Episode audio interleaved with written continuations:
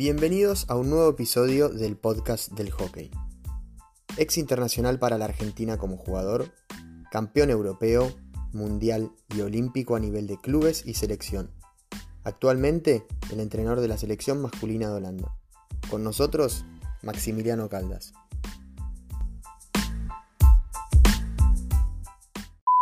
Maximiliano me parece demasiado eh, formal. Voy, voy mejor con Maco. ¿Cómo estás? Bien, bien. Bien, bien. Bien, todo bien, Maco. Bueno, primero que nada, muchas gracias por, por participar y por, por, formar parte de esto.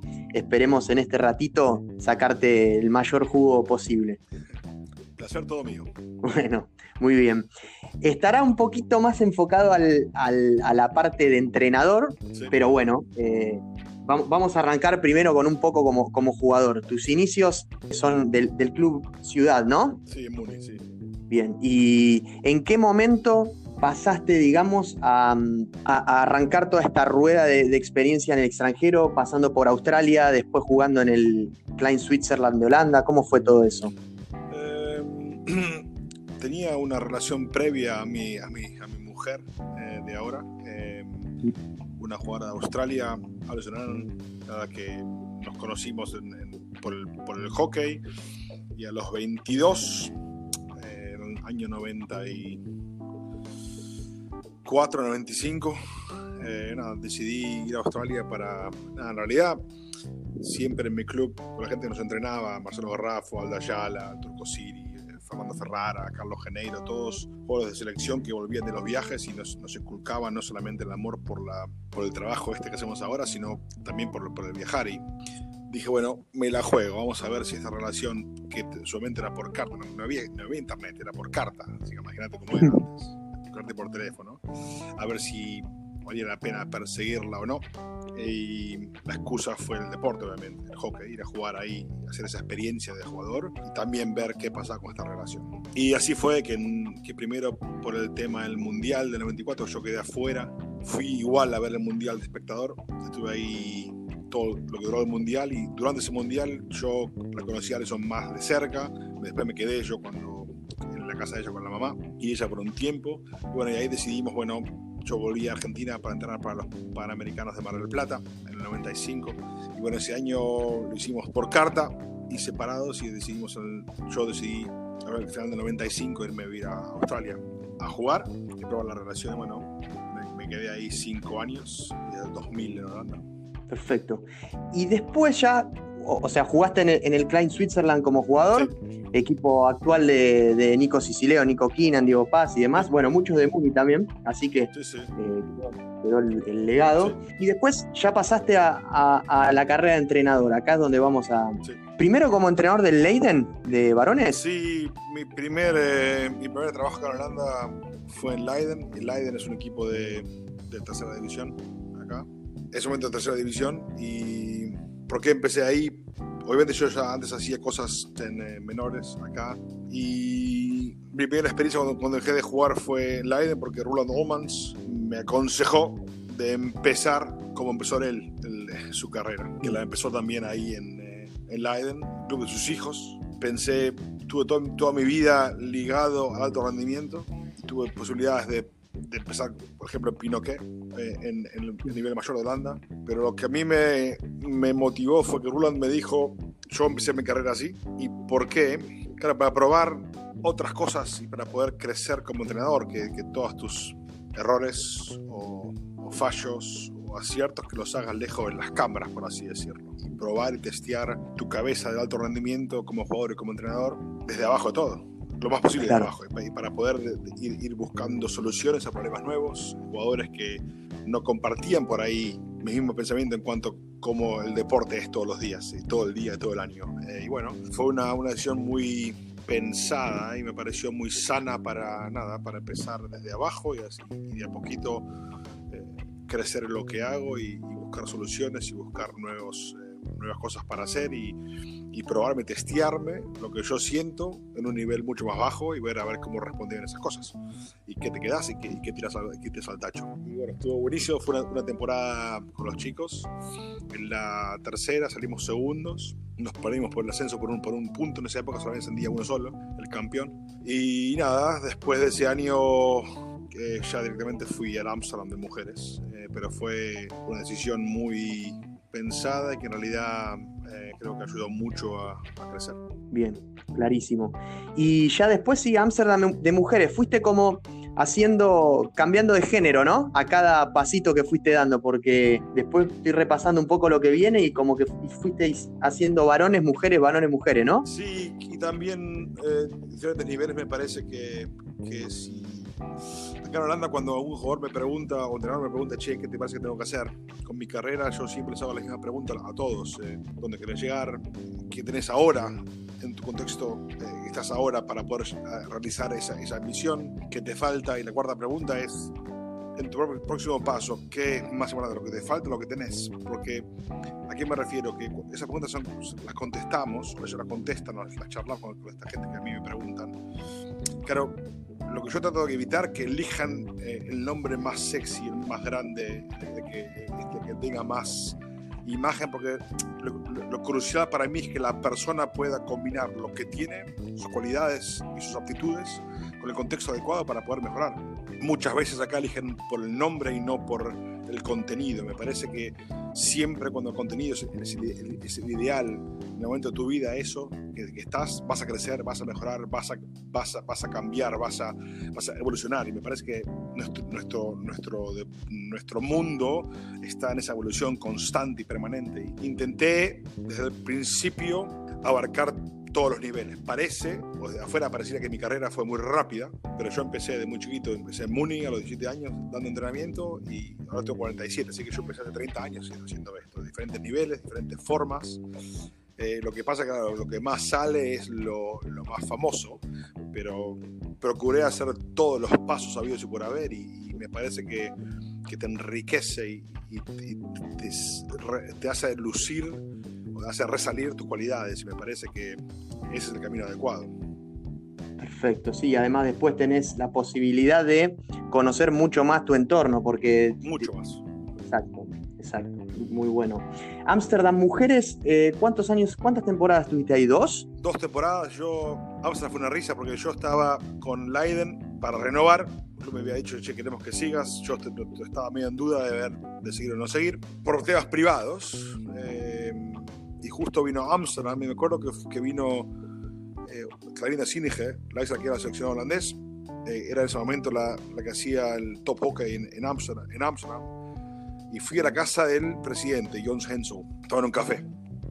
Me acuerdo que Jons me dijo, ¿sabes qué? Te queremos como asistente por una temporada para que después agarres la primera de damas vos. Luego ya te dentro del club, bla, bla, bla, bla, bla. Pensalo. Y dije, uh, asistente no sé, porque me, yo quería desarrollarme como entrenador principal. Y me acuerdo la, la, semana siguiente fui a la casa, se sienta me dice, bueno, acá está el contrato. Digo, ¿qué contrato? Para, para, para entrenador principal. Digo, pero no, me dijiste la semana pasada, y bueno, me dijo, esta, esta es mi forma. ¿Sí o no? Me, me dijo, no, no, no, para, para, para, para, para, para, para. Yo, yo no caía de la forma como, lo que había, como él lo había, yo no, no, no, no lo veía venir, no lo esperaba nada. Claro. Clarita, se, Clarita se cagaba risa en, en, la mesa y yo decía, bueno, obviamente yo estaba, yo ahí estaba solo, no tenía pareja, bueno, lo decidí ahí. Obviamente le dije, que sí. Y así empezó Amsterdam por dos temporadas y yo me fui de Amsterdam después de los Juegos de Beijing, cuando eh, yo, yo, dejé el seccionado de mujeres con Mark Lammers, bueno, lo dejó él y yo, yo él lo seguí. Ahí también dejé Amsterdam y me fui para Blumenthal. Fueron dos temporadas con las chicas eh, muy interesantes y sí, un club muy interesante porque es un, es, es un club enorme en todo sentido y sí, me fue el primer gran paso en el alto rendimiento, ¿eh? porque bueno, alto rendimiento de clubes, a eso refiero. Para mí, clubes de Holanda acá no es alto rendimiento, alto rendimiento son selecciones, son alto rendimiento de clubes. Para mí hay una gran diferencia. Y bueno, fue, estuvo muy bueno, me, me, me divirtió mucho. Y Maco, ahí, ahí empezaste a, a, a, diferenciar o ver si de qué manera ir llevando adelante un grupo de mujeres que de caballeros? ¿Encontrás diferencias en eso? Sí, es una pregunta que me hacen mucho en, uh, cuando voy a una empresa sobre una charla eh, claro, te dice, che, eh, chicas y chicos, ¿qué te parece? Este último tiempo por Zoom, eh, estas charlas también salieron en, en, en, clubes de Argentina, que San Cirano, que había chicas en la charla, la primera intermedia de San Cirano, y, también había entrenadores. Bueno, y me hicieron la misma pregunta, obviamente dice, estuvo una, una, muy buena discusión, porque claro, creo que lo que yo siempre hago en, cuando voy a estas charlas, hago como un jueguito en el, cual, les pido a las mujeres que se callen, no, no, pueden reaccionar, les pido a los hombres que me digan cómo es la mujer, el cliché de la mujer, este, cómo vemos como hombres con tus amigotes, este, cómo hablamos de la mujer, de tu mujer, de tu novia y de todos los clichés sabidos y por haber. Y cuando los pibes va, va, va, tiran de todo, bueno, ahí los corto, bueno, chicos, ahora ustedes callense la boca, chicas, ¿cómo? bueno, ahí viene una batería de cosas increíbles. Y claro, lo que les digo es que esto es lo fácil, el pensar en clichés. Eh, creo que el problema es que a mí no me importa que esa persona haga pis sentado o parado. A mí lo que me importa es, lo que me interesa es la persona detrás del atleta. Sea mujer o hombre, a mí la verdad que mucho no me, mucho no me produce. ¿Por qué no me produce? Porque creo que cuando vos pensás en clichés, eh, el problema es que te perdés de ver a la gente por lo que es. Y me parece que ahí está el gran problema, que, y yo intento eh, pensar mucho más y descubrir quién es atrás de esa persona, y no necesariamente si es varón o mujer. ¿Que es diferente? Sí, obviamente que sí, el, juego es diferente, es más rápido, es más veloz, otras opciones de juego, pero me parece que en, las formas yo encontré grupos de mujeres con clichés de hombres. ¿A qué me refiero? Derechas, con opiniones frontales, decididas a, mejorar. Y también encontré grupos de hombres que con excusas y que no, digan, no, decían la verdad en el momento, que la decían por atrás tuyo y, las cosas que nosotros vemos de rumores de mujeres y de hombres, de clichés. Me parece que mi experiencia personal es que los primeros seis meses con, con los varones de, de Holanda, estaban las chicas de Holanda todos los días todos los días. Y todo lo que ellas eran, yo los pies no lo encontré y me parece que también fue mi culpa eso, obviamente. Pero sí, yo pienso mucho más en la persona detrás del atleta y no necesariamente en varón-mujer. Y creo que cuando estás en varón-mujer, el riesgo es que eh, vas a perder contacto con mucha gente, tus jugadores o tus jugadoras, vas a dejar de verlos por lo que son o por lo que pueden ser y vas a verlos por una imagen. Y me parece que eso es muy complicado y muy riesgoso. Nuestro trabajo como entrenadores es un trabajo de servicio y si vos pensás así, les haces un desservicio a la gente. Me parece que ahí, desde muy chiquito, en eso yo me di, me di cuenta de hacerlo diferente.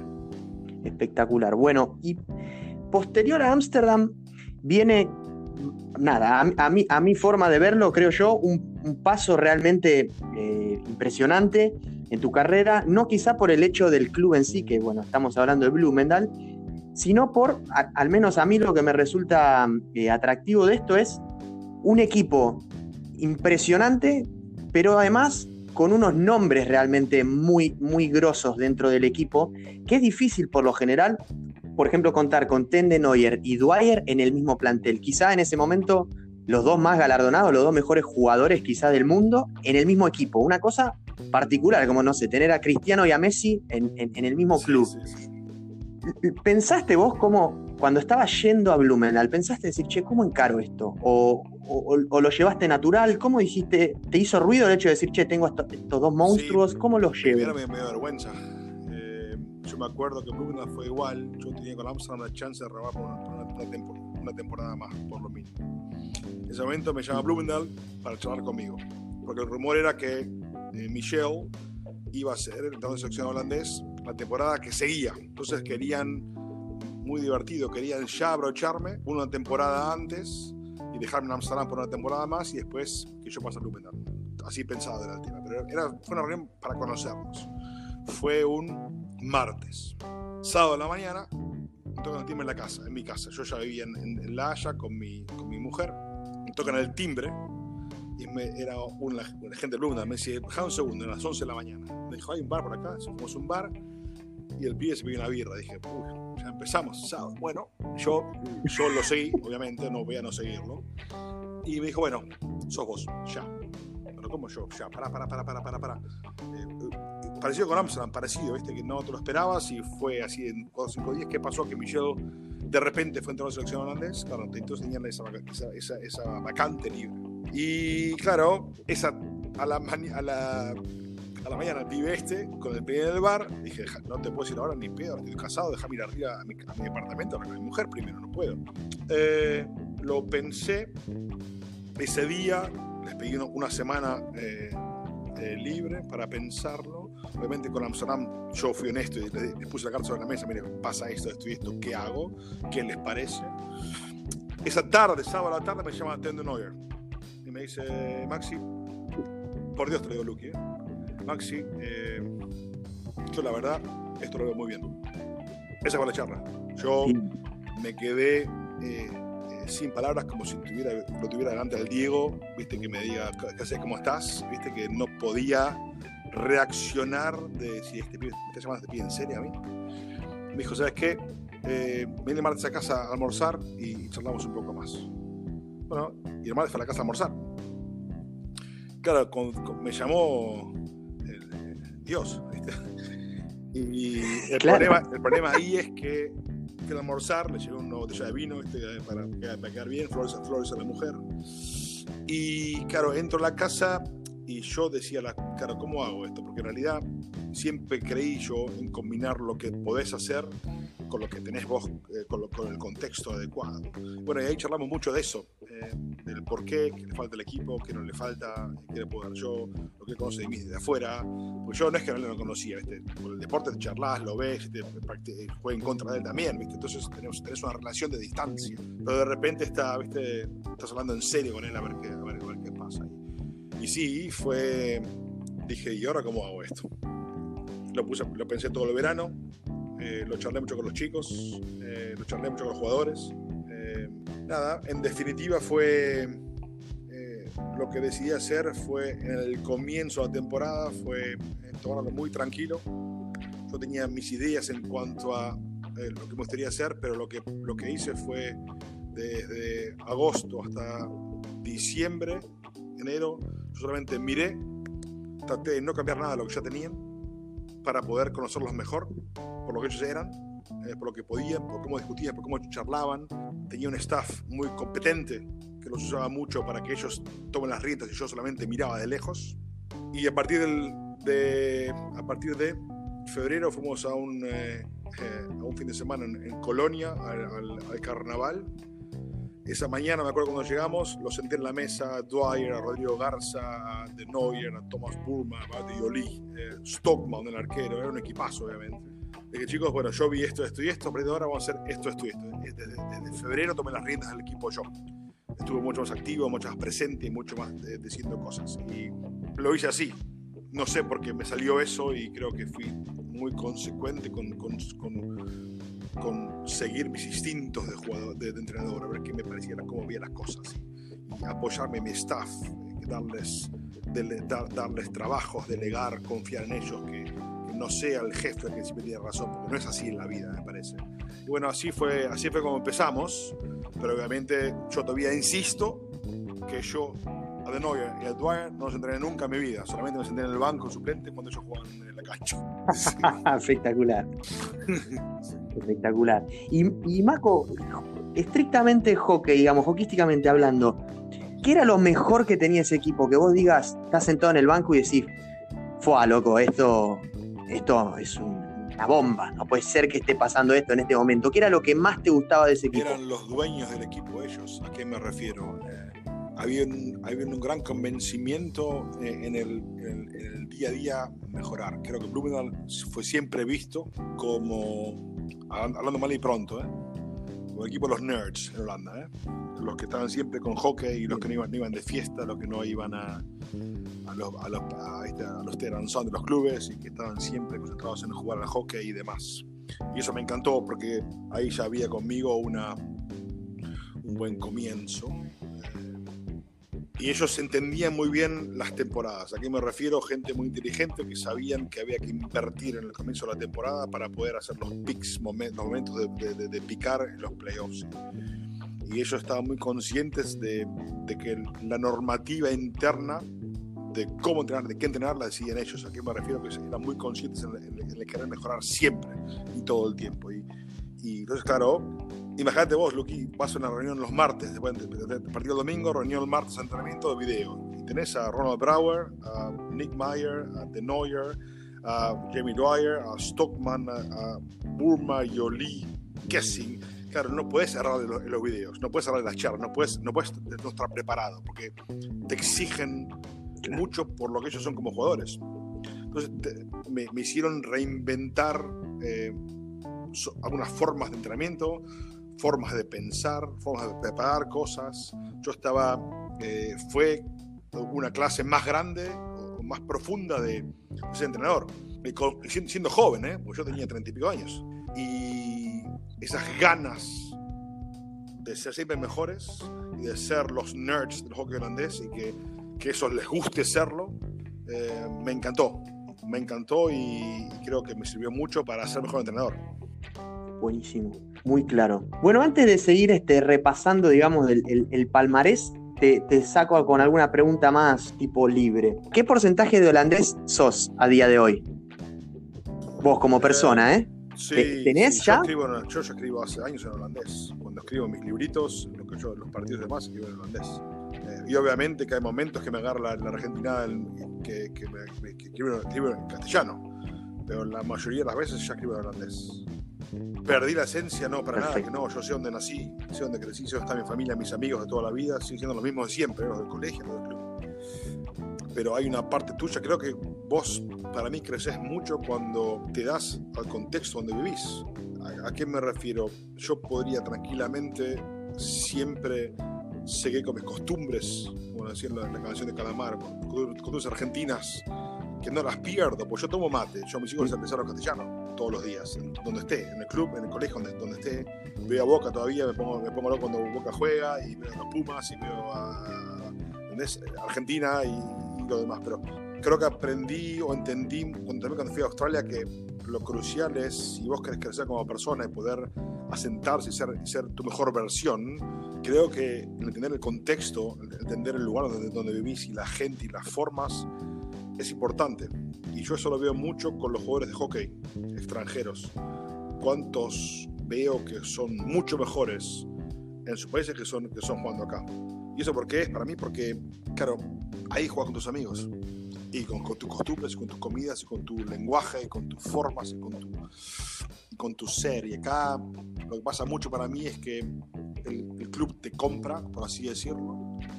Que no sabe, que, no sabe hockey, pero sabe de, cree que entiende, pero no sabe. Y cuando te trae, te deja. Bueno, suerte, yo te pago y juega bien.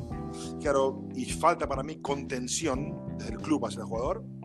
También, también falta para mí, en muchos casos, el jugador querer ser más en el contexto nuevo. No sos solamente un sueldo, no sos solamente un, un número. Y, cuanto más lo sos, eh, me parece que mejor podés jugar y mejor podés desarrollarte. Mi laburo de ahora no lo podría haber hecho nunca si no, si no hubiera hablado el idioma, si no hubiera intentado meterme en la sociedad como me meto todos los días y como soy parte, sin perder de dónde vengo.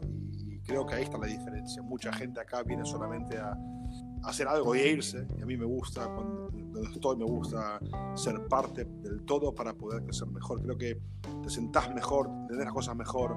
Y es un tema también de que la gente vea que vos intentás acostumbrarte a ellos y no al revés. Es más fácil, Lucky, para mí, que uno se acostumbra a 100 que 100 a uno. Esa es mi forma de ver las cosas. ¿sí? No, no es perfecto, no está siempre bien. Y obviamente yo no dejo de ser quien soy.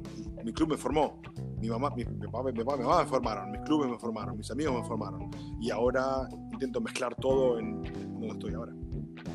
Buenísimo. Bueno, creo que me, adelantaste un poco la respuesta con esto de lo que te voy a preguntar ahora. A ver, como entrenador, ¿hasta dónde te adaptás a lo que tenés y hasta dónde el equipo se adapta a vos en cuanto a hockey, y manejo de grupo, etcétera? Es una gran pregunta y una gran discusión que, que es de todos los días. Creo que hay creo que el, mundo cambió desde que yo, empecé, con 17 años. Creo que también los contextos de, los países también tienen otras formas. Yo me acuerdo que en Argentina, en un club donde había una gran pasión por nuestro deporte por, por enseñar, gran docencia. Igualmente era coach el jefe y el, y el PF casi. ¿viste? En Argentina eso, eso, eso, eso, está muy claro para mí. No sé cómo es ahora porque me fui hace mucho tiempo a Argentina, pero yo cuando fui a Australia y en las reuniones, de ahora en el año 95, 96, los jugadores las, las hacían, y hacían preguntas y discutían. Yo decía, ¿y esto. Yo no lo entendía. Era mucho más chato y plano en la, en la forma. Y ahora, 10, 10 años, 15 años después, los jóvenes con los teléfonos, con el internet, con el, con el YouTube, con, con, con, se hacen una imagen internacional de las cosas porque lo pueden encontrar solos en su teléfono. Y todos quieren tener eh, voz, tener voto, eh, ser vistos, ser escuchados, sentirse importantes. Me parece que eso es parte de nuestro trabajo, que cambió mucho más de ser entrenador a ser coach, a ser manager, a ser eh, entrenador de campo, a, a ser eh, líder. Y esos gorros los tienes que tener en tu, en tu ser como entrenador, me parece. Y, y después, obviamente, hay que en cada momento cada cosa, obviamente, pero me parece que ahora es mucho más consensuado y así todo, trabajo es tomar decisiones. Entonces, ¿qué porcentaje es? ¿Sabes que no sé decirte? A veces es 100% mío en momentos y a veces 100%, 100 de los jugadores. El jugar, para mí, es de los jugadores. Mi trabajo sería que en los entrenamientos, en los periodos de entrenamiento juntos, que ahí haya discusiones, que no estemos de acuerdo, pelearnos, eh, ah, sí, esto está muy bueno, acertarlos, y que las discusiones en, en los, en los cómo, eso son los entrenamientos. En el partido es del jugador. Mi función ahí es ayudar, acompañar, estar, escuchar, proponer, pero creo que antes era mucho más entrenador desde fuera decidía cada bola, cada recepción, cada pase, cada había un comentario que sí, que no por bien o mal. Y me parece que eso ha cambiado, por lo menos en mí ha cambiado. Me parece que tiene que ver también con en el mundo que vivimos, que es mucho más, mucho más internacional de lo que, lo que era antes. Eh, ¿Y por qué no usar la cabeza, la cabeza de los pibes? ¿Por qué no? Son 30, yo soy uno solo. ¿Sabes cuántas ideas hay ahí adentro para sacar? Y algunas muy malas, otras muy buenas. Claro. Y a, a eso lo, lo, lo, que decía antes, ser jefe, para mí no es sinónimo, sinónimo de tener razón. Importante es saber los cómo y, los, y, sobre todo los cuándo. Cuándo es cada cosa. Y que ellos y vos lo sepan de los dos lados. Y que sí, hay momentos que vos tenés que ser el jefe, y otros momentos que hacerte la, la boca, dejar pasarlo, porque es el momento de los jugadores. Bueno, es, en ese balance, para mí está el tema del coaching y, y del liderazgo. No, no, no, el de ser entrenador. Para mí el entrenador es el, de la, el del campo, el de la cancha. El del coach, el del líder, es el momento ese de cuándo cada cosa. Y, y no es fácil porque nuestro, mundo es, no es ciencia científica que 0, 0 y 1 es 1. Es más complicado, que o sea, más variantes, más variables. Pero bueno, eh, con todas mis fallas sigo intentando encontrar siempre los momentos adecuados para, para hacer cada cosa. Y todavía le erro mucho, así que siempre tengo mucho, mucho por aprender. Muy bien. ¿Qué tiene el jugador argentino que no tiene el jugador holandés y viceversa?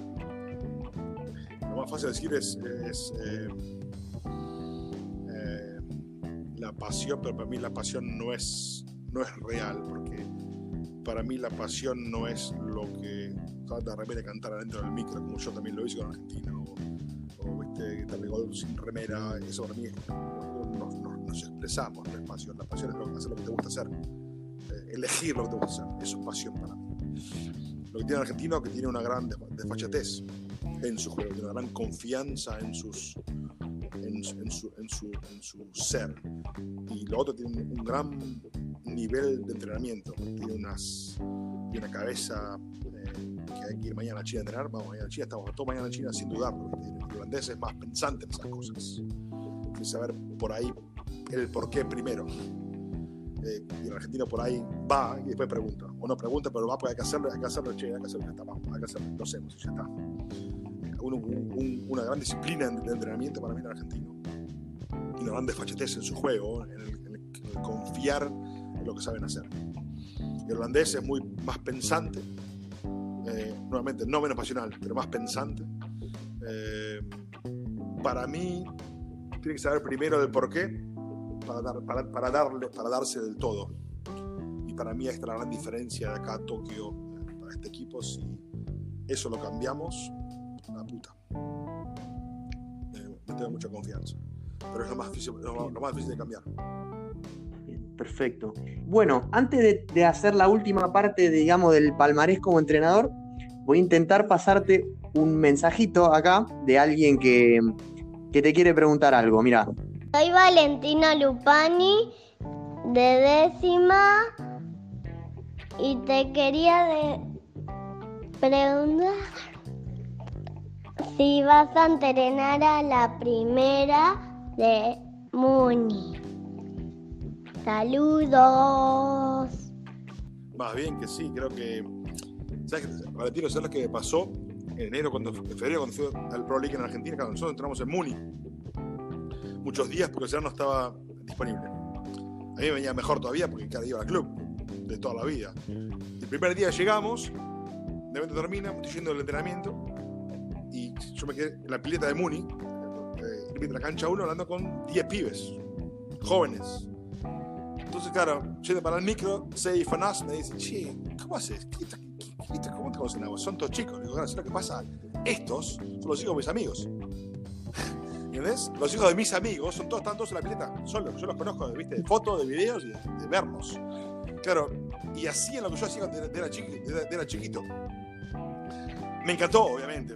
Esto me llenó el corazón, obviamente, hacer esas cosas. Y después nos quedamos con mi familia, que me, pudo venir a ver acá en vacaciones. Nos quedamos con mi familia eh, dos semanas más en Buenos Aires. Y mis hijos, los, los cuatro, entrenaron con Muni. Con y en Muni. Yo, juro por Dios, iba llorando por los rincones de la emoción. Ver a mis hijos jugar en mi club, eh, no, solo, con los amigos de mis amigos, ¿entendés? Fue para mí, el círculo estaba cerrado ya ahí. ¿eh? Y, claro, eh, yo siempre digo que es el mejor en el mundo y los va a ser siempre el mejor en el mundo. Eh, pensé alguna vez en volver a Argentina, Valentino, sí, lo pensé mucho. Es, es ahora eh, primordial, no, ahora es un año de acá a Tokio, después veremos. pero yo soy consciente que en Argentina hay mucha gente muy capaz, ahora los seleccionados y fuera los seleccionados también, y yo creo que no tengo ahí ni, ni, chance de, pelear algo, así que yo no voy a, eh, eso a cambiarlo, eh, como soy de, pedir un trabajo pero, o, algo así, pero seguramente lo pensé, y cuanto más grande pones, como estoy ahora, más todavía lo pensás. Esa es mi experiencia, y, pero bueno, hay mucha gente capaz en Argentina para hacer estos trabajos, ahora en Múnich con Carlos, obviamente, y los seleccionados también, y creo que antes era un no, no vuelvo más, y ahora es un no sé, depende de muchas cosas, pero la verdad que prefiero quedarme con esos momentos de mis hijos en Muni, entrenando con, la, con, los, con los equipos de Muni, que me llenaron la vida, eh, y después veremos qué, qué pasa cuando, cuando, cuando, sea el momento. Buenísimo, Marco, espectacular. Después ya se lo haremos llegar a, a Lupa y a la décima de ciudad. A ver, ahí retomando un poco al, palmarés luego de, de, Blumendal, previo, digamos, al, a los Juegos de Londres, sos el, la cabeza del equipo, digamos, de mujeres. Sí, empecé en octubre del 2010. Bien. Después, después de Rosario. Ahí, eh, esos juegos, el, el holandés, tanto en varones como en mujeres, cuando viene un torneo así, siente un poco, tiene como esa responsabilidad, por así decirlo, de tener que meterse un podio. No sé si tanto en, Caballero, yo considero que sí, que en los dos, que, es un equipo que siempre es candidato, tanto en varones como en mujeres. Y en mujeres, yo creo que sobre todo en ese año eh, era, era un equipazo. Sentían esa responsabilidad de decir, che, o sea, vamos, vamos, vamos a buscar un podio, sí o sí. Eh, ¿cómo, cómo, cómo, lo llevaron ese proceso olímpico que terminó coronando, no? Sí, creo que fuimos eso muy honestos. ¿A qué me refiero? Que, decidimos no aceptar el rol que teníamos, de, hacerlo nuestro, de, no tratar de evitarlo. A veces no, te haces el, el santo, no, no, somos muchos, no, no, era decirlo, nosotros vamos a eso, vamos ahí a eso, sin pensar que eso era definitivo. ¿A qué me refiero? Siempre el proceso te lleva a resultados, no al revés. El enfoque tiene que ser sobre el proceso hasta llegar a ese, a ese momento y charlamos mucho con nuestros psicólogos y la gente nos ayudaba en, esos dos años. Porque claro, el mundial ya había pasado. Yo tenía solamente una, una cosa en la cabeza, era Londres. Desde que empecé era Londres. todo estuvo preparado hacia Londres. Champion Trophy 2011, Copa Europa 2011, Champions Trophy en Rosario eh, en el 2012, estaba todo preparado para el, para el Juego Olímpico. Así que fueron dos años eh, dirigidos a, una sola cosa. Al comienzo fueron, Londres no se nombraba, se nombró solamente ¿viste? en el 2012, pero cada vez que se acerca una época así, claro, acá el holandés, todo el país se, se, se, se pone en alza por todos los deportes, eh, y más sobre el nuestro, que es un deporte que siempre se esperan medallas de esos deportes. Entonces, entonces claro, eh, no lo evitamos, no tratamos de, dar la, de, de buscar la quinta pata de gato. Dijimos, sí, es verdad, somos un equipo que puede ganar, absolutamente. Vamos a ganarlo, sí, vamos a intentar ganarlo. El proceso nos va a llegar a eso, o no. Pero creo que eh, decidimos muy temprano no, no eludir el, el choque, ir al choque y, después de ahí el proceso de hacer las cosas, cómo hacíamos y qué hacíamos, que nos lleve eso hacia, un, hacia una posible medalla. Y, y, también después sostener el hambre de ese equipo post-Londres, ¿no? Que se venía dos años después el Mundial de la Haya, ¿no? Siendo, siendo local Holanda y viniendo como campeona olímpica, ¿no? Otro desafío grandísimo. Sí, hermoso, aparte jugás de local y viste por el estadio de fútbol, estabas tras más todos los días de gente. Para Londres y para La Haya hicimos cosas extras fuera del deporte en sí para tratar de mejorar eh, cómo nos sentíamos juntos. ¿A qué me refiero? En, en, en, Londres fue lo que descubrimos fue que nos costaba mucho cuando estábamos estresados que un partido cambie, íbamos abajo, lo perdíamos, no lo cambiamos más. El partido terminaba, ahí sí decíamos, che, ¿sabes qué? Nos faltó esto, esto y esto, ahí, ahí, ahí. Eso lo sabía muy bien. Pero en el momento en sí nos costaba mucho. ¿Qué nos pasaba? Bueno, lo charlamos mucho con los psicólogos, eh, nos fuimos a Alicante a tres días en la montaña con, con los comandos holandeses de sorpresa, fue un, fue un, fue un temite terrible con las chicas. Terrible, terrible de lo bueno de lo, de lo, que fue, pero también lo intenso de lo que fue. Y bueno, en Londres nuestro plan B se llamaba Alicante. Y cuando yo gritaba Alicante en la cancha, las minas hacían ¡pum! y cambiaba el partido en un segundo porque pensaban esos tres días en la montaña sin, sin comida, sin carpa, sin nada, para sobreviviendo. Bueno, eso, eso, eso fue nuestro, nuestra ancla cuando las cosas iban mal en, en, en Londres. En La Haya lo que decidimos fue que en nuestra casa nadie hace pis afuera del, afuera donde tiene que hacer pis. ¿A qué me refiero? Tengo que sentir que el estadio es nuestro, es nuestra casa. Que bueno, nuestra casa había que protegerla y, y, había que cuidarla y había que sentirla nuestra todo el tiempo. Por ejemplo, que hicimos cuando terminó la temporada de fútbol en Holanda, faltaban para el Mundial tres semanas. Antes de cambien la cancha de pasto, la cancha de sintético, fuimos, estamos en una semana de entrenamiento en Holanda que estamos jugando con equipos de primera B de hombres, con las chicas. Como esa semana, cuatro partidos. Durante el cuarto partido fuimos a comer afuera, eh, a Scheveningen, a la playa. Salimos de la playa, micro, otro día de entrenamiento. Yo les di antifaz a todos, con música, y todos, ¿viste? Todos antifaz, nadie podía ver nada. Estaban ciegas. Oh, el, micro, el micro empezó. Hicimos, todo, hicimos toda una mano, ¿viste? rotondas, damos, damos cinco veces la rotonda con todo el micro. Llegamos, llegamos al estadio, la, al estadio donde, donde era el mundial. Y cuando se sacaron el antifaz, le habíamos puesto en el estadio, que estaba vacío a las 10 de la noche, estaban solamente prendidas las luces, la canción del mundial. Y abajo había eh, carpas. Esa noche dormimos en, en, en la cancha. ¿Y por qué? La idea era eh, sentir la cancha, el lugar es tuyo. Todos estén acá, están a favor nuestro. No sentir la, el miedo escénico de, uh, la puta, si jugamos mal, no, no, sentirlo al revés. Eh, desde el lado positivo de, de, de, de, jugar de locales. Y me acuerdo que hubo un par de cosas que hicimos esa noche, pero había chicas que subían hasta arriba de toda la tribuna, estar solas media hora mirando la cancha, este, mirando solamente la cancha eh, de noche, y después, bueno, cada uno puso la, puso la carpa donde quería dormir. Yo la mía, de pedo, la puse en donde estaba nuestro banco en la final. Una risa. No estaba mi silla en la final, mi silla donde yo me sentaba a la final, están todos los videos, ahí estuvo mi carpa, esa, esa noche. Buenísimo, muy claro. ¿En qué etapa, cómo, cómo, cómo ves el proceso actual desde que, desde que agarraste a, a, día de hoy en la selección masculina, en los Caballeros de Holanda? ¿Cómo lo ves?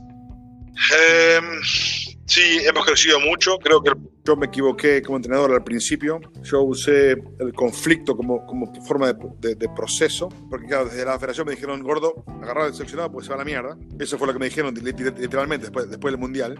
Pero eh, claro, eso, eso conllevaba usar el, eh, la, la, discusión, el conflicto como, como, como, forma de proceso. Y eso a mí me cuesta mucho. Ahora cada vez menos, obviamente, pero no era mi estilo natural. Entonces, claro, yo decidí conflicto sobre todo. Eh, dónde entrenamos, cómo entrenamos, qué comemos, dónde dormimos, porque, eh, eh, la forma de entrenar, jugar, la forma de entrenar, todo. Entonces, claro, estaba todo el tiempo iniciando o apagando incendios. Y lo que me costó que fui menos yo. ¿A qué me refiero? Que hubo un momento que hubo una ruptura entre el staff, que era asistentes, los dos asistentes, el jefe de equipo y yo. Esos cuatro estábamos en contra de ¿viste? tres cuatro pibes, ¿viste? Porque no, no, no, en contra, pero no, no, los, no los bancábamos, y ellos, ellos tampoco a mí.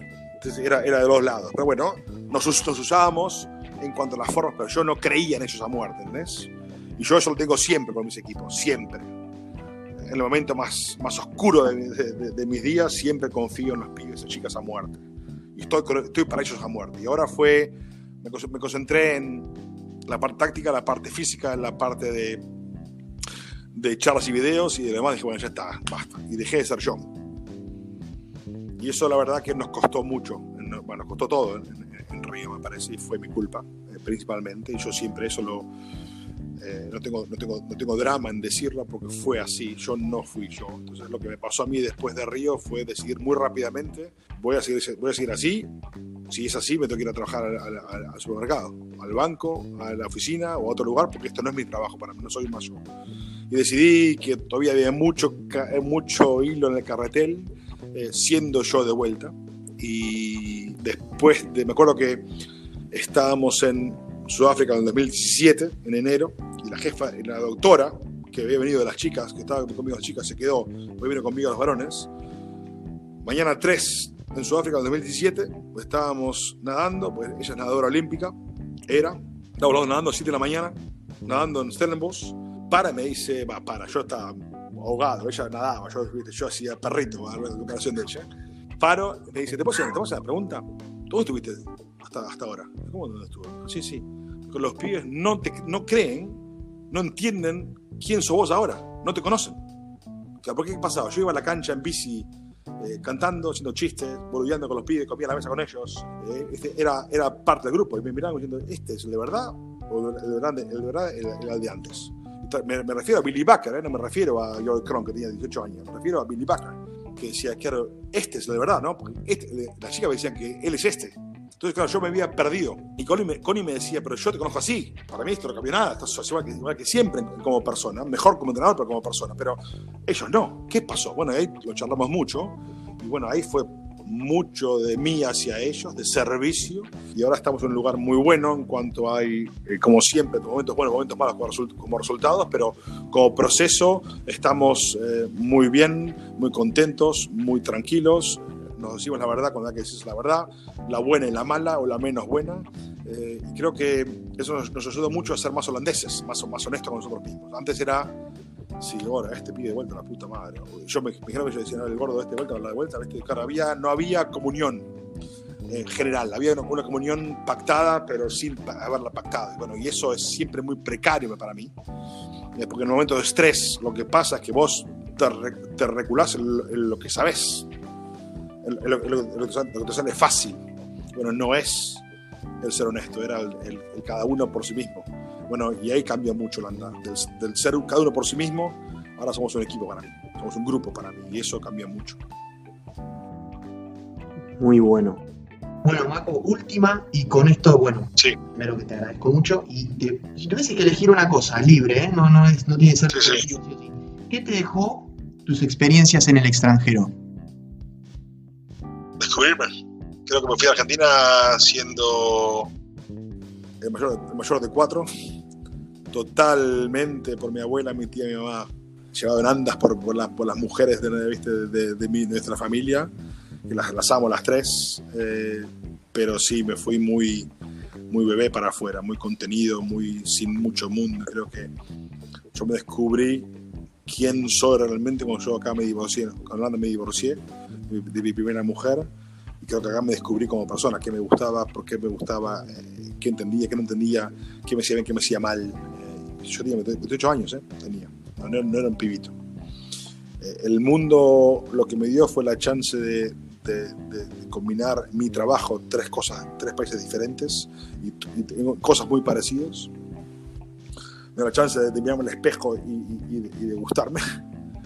Pues ya tenía casi 30 años y de conocerme y de creerme y, y de desafiarme.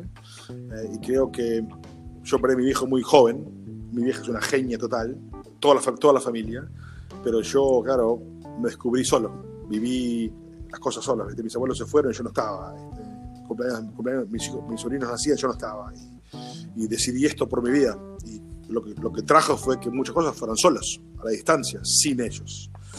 Así que lo que más me dio fue el descubrirme a mí mismo, y también cada vez, cuando cada vez más grande que soy, me acerca, me acerca, más a mis raíces, me acerca más a mi familia, más a, a, lo, que, a lo, que, más extraño, a lo que más quiero y, y nada, eso te da la, la madurez, me parece, en, en, tus vidas. Y lo que más me dio fue eso y, y, creo que no cambiaría nada de lo que me pasó, lo bueno y lo malo, nada.